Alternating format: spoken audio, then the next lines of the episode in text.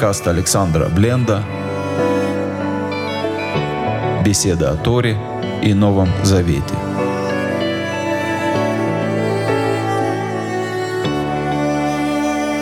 Шалом, дорогие друзья. Добрый вечер.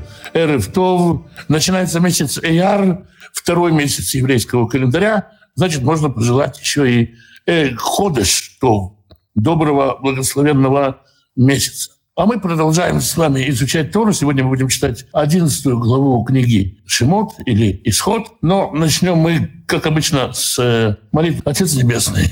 Я прошу Тебя защитить всех тех, кто нуждается в Твоей защите, в Твоем попечении. Тех, кто оказался сегодня на войне под бомбежкой. Тех, кто пытается вылезти из-под бомбежки, выйти из окруженных городов. Тех, кто лишился своего имущества, лишился своего дома. Тех, кто вдруг в растерянности. Тех, кто охвачен страхом, охвачен ненавистью, охвачен злобой. Прошу тебя, помоги, защити э, свой народ. Всех тех, кто нуждается в исцелении, пошли исцеление. Тем, кто нуждается в пропитании, дай пропитание. Пошли такую работу, чтобы было время на общение с семьей, на изучение Писания, чтобы в доме был достаток, избыток, возможность помогать другим, желание помогать другим. Благослови и дай мир всем нуждающимся в мире. Есть и семьи, и люди, которые нуждаются в примирении. Пошли мир в сердца отцов и детей, мужей жен, братьев и сестер. А мы продолжаем читать с Божьей помощью Тору. И сегодня будем читать короткую, всего 10 стихов, 11 главу книги Шимот. Напомню, Маше стоит перед фараоном. Фараон уже сказал, ты больше меня никогда не увидишь. Если еще раз появишься перед моими глазами, то не сносить тебе головы. И Маше сказал, да, ты верно говоришь, фараон, больше мы другу не увидимся с тобой. Но, как говорится, а напоследок я скажу. Так, продолжение событий предстояний Маше и фараона. Юмор Адунай эль Маше.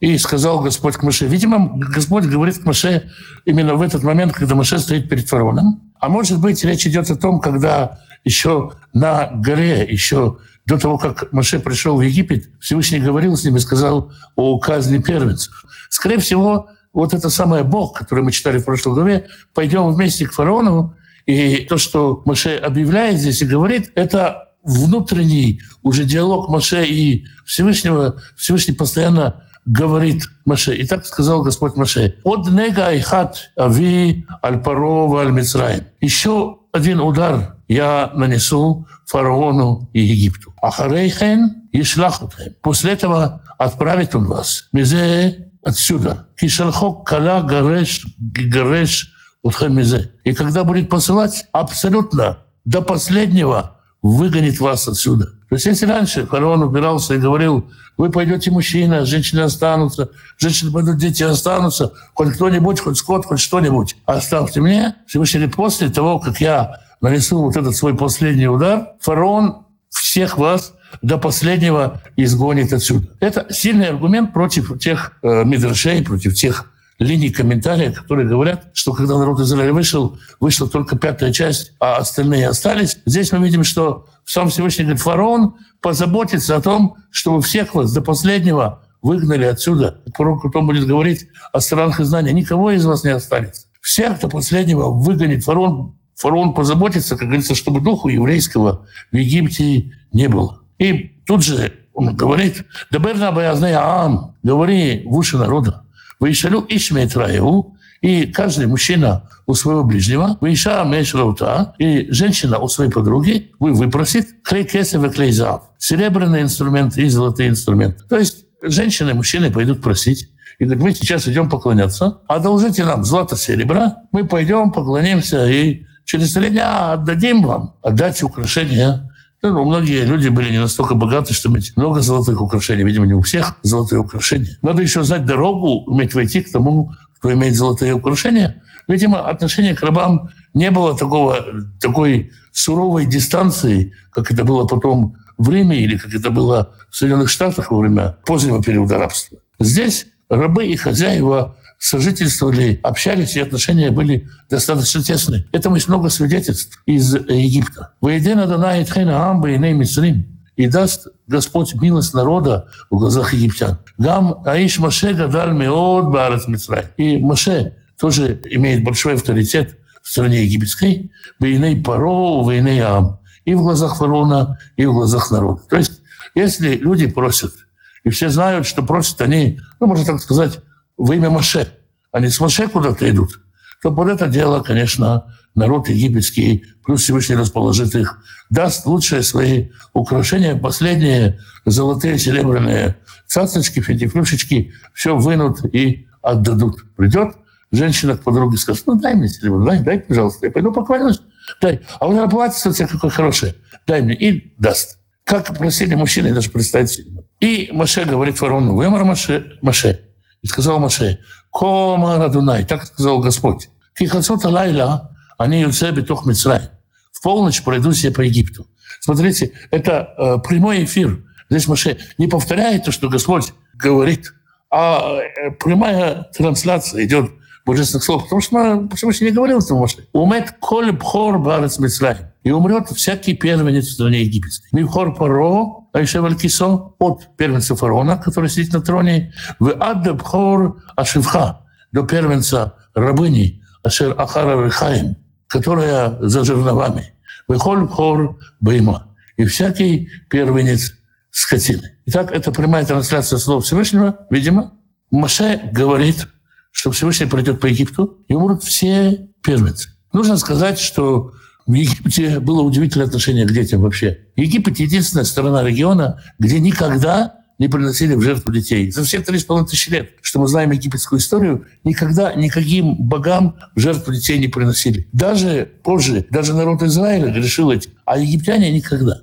У египтян было почтение, уважение к детям. Они считали, у египтян э, была такая своеобразная этика – маат духовно-этический комплекс э, египтян, э, египетские. Скрепы, дети, носители этих скреп, они строят будущее Египта, они, они есть, собственно, дети, будущее Египта. От их духовной составляющей, от их уровня знаний, грамотности, преданности, патриотизма зависит будущее Египта. У египтян была потрясающая по тем временам система образования, которая была открыта даже для детей рабов.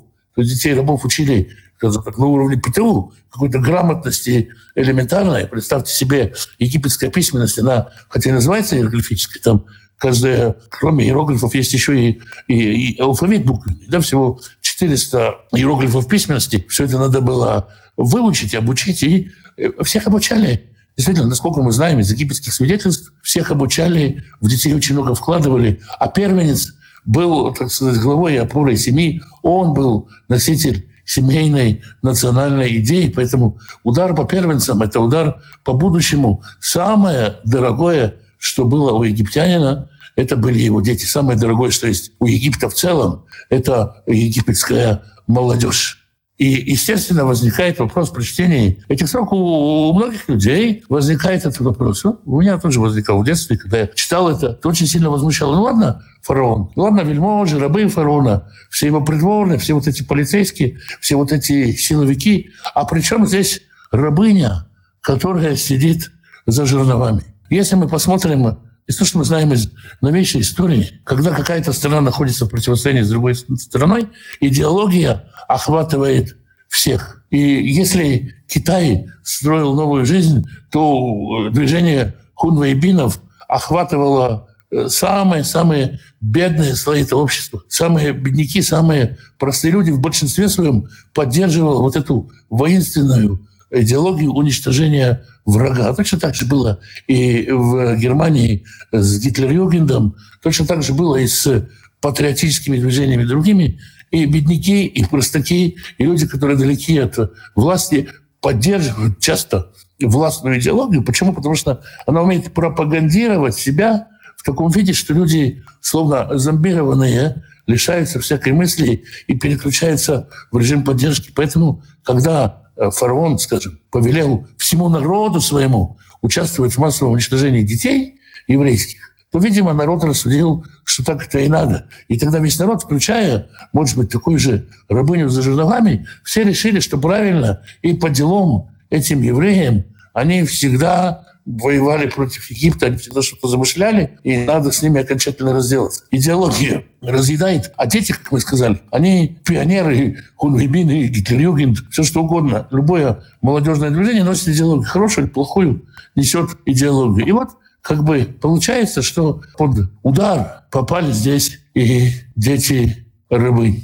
А это цака гдула бехоль Мицраим. И был великий вопль по всей земле египетской. Кому лёнита, вы кому лё туса. Не было подобной и никогда не будет подобной. Самое страшное, что могло случиться с Египтом. У Египта не было концепции жертв мирного процесса, как это было у левых течений в Израиле, не было концепции жертв революции, как это было у Мао Цзэдуна, и даже Жуковского мамы бабы нарожают тоже не было. Египет ценил детей. Самое страшное, что могло случиться, это удар по детям. Ни один языческий бог Египет на детей никогда не посягал. И какая может быть реакция, когда в каждом доме гибнет первенец. Везде, где есть дети, есть первенец. Когда гибнет первенец, какая может быть реакция? Либо молчание, безмолвие, либо крик. Когда безмолвие переполняет, начинается крик и крик. Был стон был по всему Египту, как египтяне никогда не стонали. Саранчей, ни от лягушек, ни от шеи. Все это показалось мелочью по сравнению с тем, что случилось, когда умерли первенцы, в том числе, видимо, первенец фараона. Велихоль Израиль но и Харут Келев лишен. А на всех сыновей Израиля даже собака язык не высунула. То есть собака вообще существо, которое обычно ходит с высунутым языком, такой образ. Даже собака не залаяла, не тявкнула, никто ничего, никакого вреда не нанес сынам Израиля. Лемейш Арбейма от животных, от человека до животных. Лиман Тидун, чтобы знали все, Ашарифле Адунай Беймицраим Увейн Израиль что разделяет Господь между Израилем и между Египтом. То есть эту картину, страшную картину, рисует Моше перед глазами фараона, который уже его прогнал. И Всевышний говорит ему, как он прогоняет вас, так он всех прогонит. Не только вас он прогоняет, он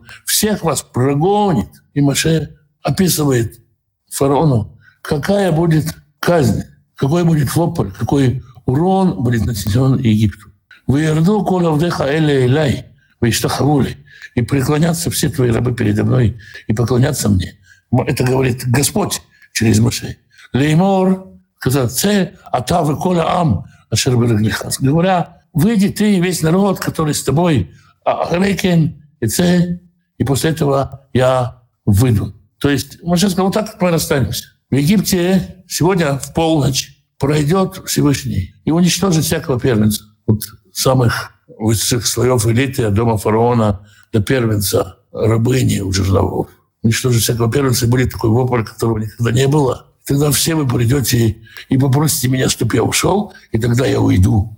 И написано, я уйду, и ушел от фараона Бехария в гневе. Многие хотят здесь, скажем так, оправдать Маше и сказать, что это гнев, это сказано про фараона. Он ушел от фараона, гневающегося, вышел лопнул двери. Но, скорее всего, гневается здесь Господь, который говорит через Маше, и гневается здесь Маше. Можно сказать так, когда мы говорим о гневе. О любой черте, которая описывается как присущая Творцу. Если Всевышний гневается, то есть место для гнева в управлении мирозданием. Есть какое-то место, потому что не везде его можно употреблять, если Всевышний э, скорбит, если Всевышний милует.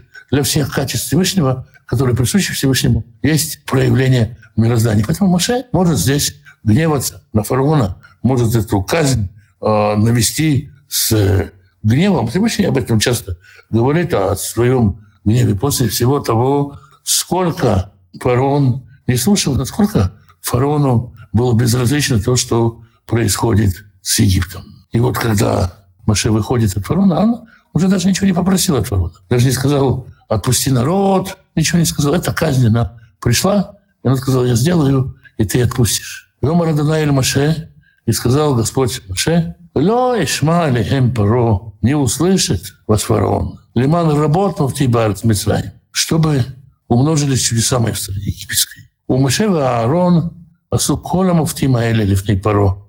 А Маше и Аарон сотворили все эти чудеса, этим как бы заканчивается вся история чудес, которые Моше и Арон сотворили перед фараоном, вы хазека дунает лев паро. И поддерживал Господь фараона. Мы говорили о том, что это не насилие, это поддержка тому, чего фараон хочет. Фараон хотел выстоять из всех сил. Же выстоять, и Всевышний ему помог. Традиция говорит, по дороге, по которой человек хочет идти, по ней его и ведут. Итак, фараона Всевышний поддержал, вырос Шалах от Израиль Мерцу.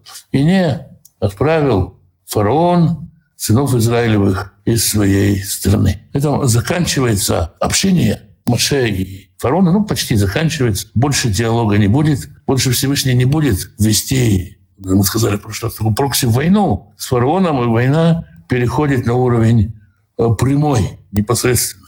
И об этом мы уже будем читать завтра с Божьей помощью в следующей 12 главе. Вот такая вот непростая э, со всех точек зрения 11 глава. Вопрос может быть такой, что золото взято у египтян, это золото не Египта, а удержанное и отобрано у Израиля. То есть Израиль вернул себе свое. Израиль э, не получал за свою работу ничего. Израильтян просто грабили, заставляли работать с утра до вечера. И поэтому как бы просто таким способом а, взяли свое. Не забываем, что на войне бывают трофеи. Это, естественно, для войны. Это не вопрос честности или нечестности. Ну, как бы началось все с того, что в первое время мы читали «давайте исхитримся», сказал фараон. Ну, вот как бы все хитрили, и Всевышний через народ Израиля тоже хитрил. Получается, что это именно фараон попустил смерть детей. С одной стороны, мы говорили, что для египтян дети самая большая ценность, а с другой стороны, идеология так разъедает, что и фараон, и, можно сказать, весь египетский народ попустил смерть детей. Вопрос, опять-таки, об этике. Честно или хорошо взять, зная, что никто не вернет. Ну, во-первых, это повеление Всевышнего, да? Во-вторых, опять-таки, это поступок народа, который был обобран, презираем. Я думаю, что это как по понятиям того времени, да, по законам, представлениям того времени, это вполне себе честный поступок. Как египтяне поступают, так и израильтяне поступили с Египтом. Насчет золота египтян и то, как Яков отобрал у Лавана скот. Да, история действительно похожая. История действительно похожая. Как быть, как быть с тобой, когда с тобой не поступают честно? Как быть, когда тебе не платят честно? Там, где ты находишься в зависимости. И здесь, ну, в обоих случаях нужно сказать, что это было сделано по слову Всевышнего. То есть не своей волей евреи пошли э, забирать, и когда евреи забирали, потому что они не знали, что они навсегда уходят. И точно так же Яков, он, собственно, чего? Веточки резал, а благословлял-то его Всевышний. Поэтому, как бы, ну, это не то, что мы можем всегда сказать, с нами нечестно поступают, давайте мы нечестно поступать. Но здесь есть как бы защита Всевышнего над тем, по отношению к кому поступают нечестно. Есть аналогия, да, аналогия, я бы сказал, да, достаточно явная.